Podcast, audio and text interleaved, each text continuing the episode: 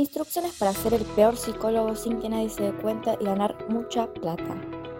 En primer lugar, si usted se crió en un lugar donde la cabeza de la gente es más atrasada a las actuales, va por buen camino y ya tiene la mitad del trabajo hecho. Y si no, vuelvan a hacer y que así sea. Si no, no va a poder ser un profesional con todas las letras. El paso 2 es que termine la secundaria. Luego, si ya lo hizo, ingresa a una universidad de psicología y cursa al menos 3 o 4 años. Muy muy importante, nunca piense en dejarlo. Paso 3. Cuando curse todo y se reciba, empieza a buscar trabajos en lugares donde necesiten psicólogos. Mucho mejor si es para tratar a menores de edad o a padres que no entienden a sus hijos. Haga su currículum y entréguelo en todos los lugares que pueda, hasta que alguien le pida una entrevista.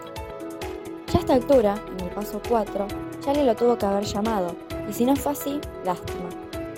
Cuando ya lo acepten, ya está.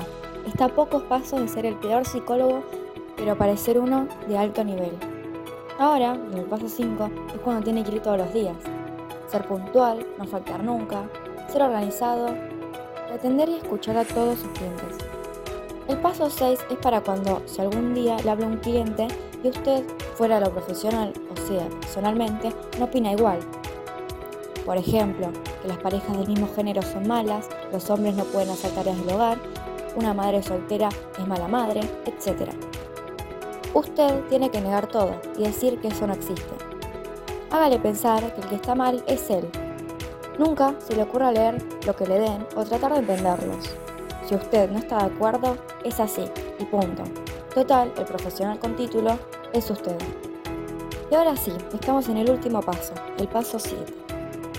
En este paso tiene que seguir con sus clientes igual que en el paso 6. Y a fin de mes tiene que guardar todo su sueldo en dólares, para el futuro. Y listo, así de fácil es como puede ser el psicólogo más profesional del país sin parecerlo y con el mejor sueldo del país.